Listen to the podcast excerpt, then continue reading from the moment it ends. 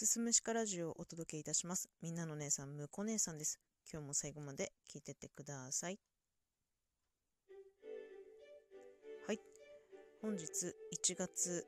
16日土曜日、現在時刻午前3時41分でございます。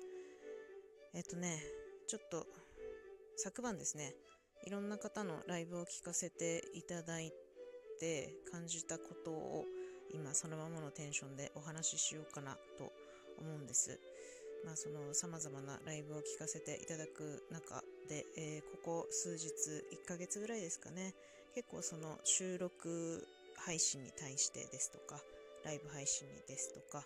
に関してね、いろいろ、まあ、皆さん思うところが、おのおのね、あるかなと思うんです。で、まあ私も、まあゆるっとですけど、10日をやらせていただいている身として、まあ、感じたことをお話ししたいなと思うんですけどなんかラジオ番組を作るのって一つこう例えばお笑いをやる、えー、コントをやる漫才をやるとか、えー、音楽をやってフェスに出たりとかするのとちょっと似てる部分があるんじゃないかなっていうのを感じているんですね。っていうのもその結局ラジオ番組をなぜやるのかそれはラジオが好きだから自分がおしゃべりが好きだからって様々な理由があると思うんですけどそれを世に発出するということはやっぱり一人でも多くの人に聞いてもらいたいという気持ちがきっとあると思うんですよ。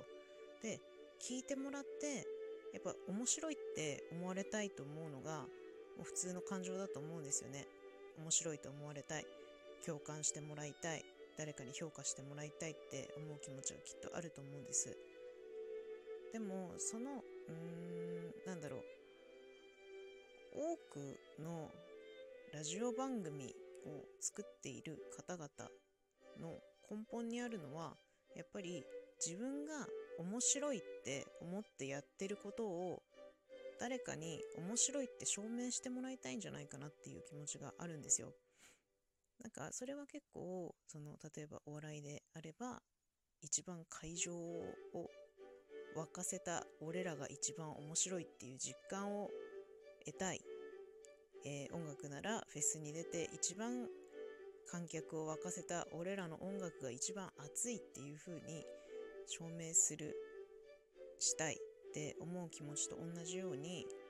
それうん、なんだそのそれぞれの番組のトーカーさんたちが思う俺私の面白いが本当に面白いかどうかを証明されたいっていう気持ちがあるんじゃないかなって思うんですよ。でもそれを証明するものって例えば収録配信であればリアクションの数であったりとかまあ直接ね感想を質問やお便りでいただいたりすることとかまあ、第三者の目から運営に、えー、おすすめのトークとして選んでもらったり誰かにねこのトーク面白かったよって Twitter とか SNS で拡散していただくこと。またライブ配信であればうーんちょっと収録とは違うかなと思うんですけどギフトをたくさんいただくとかリアクションをたくさんいただくコメントをたくさんいただく。じゃあライブが終わった後次の日フォロワーがすごく増えていたとかね。そういった、まあ、数字の部分でしかなかなかこうね評価が目に見えないのがすごく難しいかなと思うんですよ。でもきっと多くのトーカーさん、まあ、収録は除きましょう。今ちょっとライブの話に切り替えますけどライブをするにあたって多くのトーカーさんがそのあ今日のライブはやったな手応えあったなって感じるのってきっと数字じゃないと思うんですよね。これだけスコア稼いだから今日は面白いライブをしたではきっとなくてなんだろうそのコメントの湧き具合とかいや面白かったねみたいなあとその終わった後にねいやさっきのライブ最高でしたみたいなことを SNS で言ってもらったりとかっていうので初めて手応えを得るのかなって思うんですよね。で結局その手応えを得るために日々我々トーカーというのは番組作りに勤しみライブ配信をしているのではないのかなと思うんですよ。で、うんとまあ、何が言いたいかっていうとその俺私の面白いを証明する方法をもっと増やしてもらえないかなって思ってます収録の企画をたくさん作ってね。まあなんだろう。投票型の企画をやってもいいかもしれない。同じテーマで収録撮ってもらって一番面白かった人を選ぶとか。まあライブであっても一番分かりやすいのは大晦日にあった紅白トークみたいなイベントが分かりやすいかなと思うんですけど一番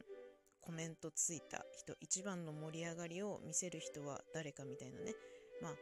お笑いでいうところの m 1みたいな賞レース的なものをやってもいいかなと思うんです。私はそのあんまりギフト投げまくる文化っていうのはまあなんともねちょっとここでは名言避けますけどといったことではなくて一つの番組に順番にトーカーさんを出して一番コメントを沸かせたやつが勝ちみたいな。なんかもっとそのトーカーさんがそのやりがいを感じられるような企画があったらいいなって思うんです。本当にそれぞれトーカーさん個性あって面白い番組たくさんあるんですけどそれがねやっぱその評価される場面がどうしても少なくなっちゃうんですよ。数字以外でね。だからもっともっとそのやりがいとか手応えとかね得てより面白い番組作りをしてもらいたいと思うのであれば、まあ、それをね評価してもらう方法を増やしてもいいのではないかなと思いました。うん。なんかねちょっとトーカーさんでお笑い好きな人が多いのとかってそういうところに通ずる部分があるのかなってちょっと思ってます。っていうねちょっとまとまりないんですけどそんな話を。今日はしてみました。最後まで聞いていただいてありがとうございました。また次回もよろしくお願いいたします。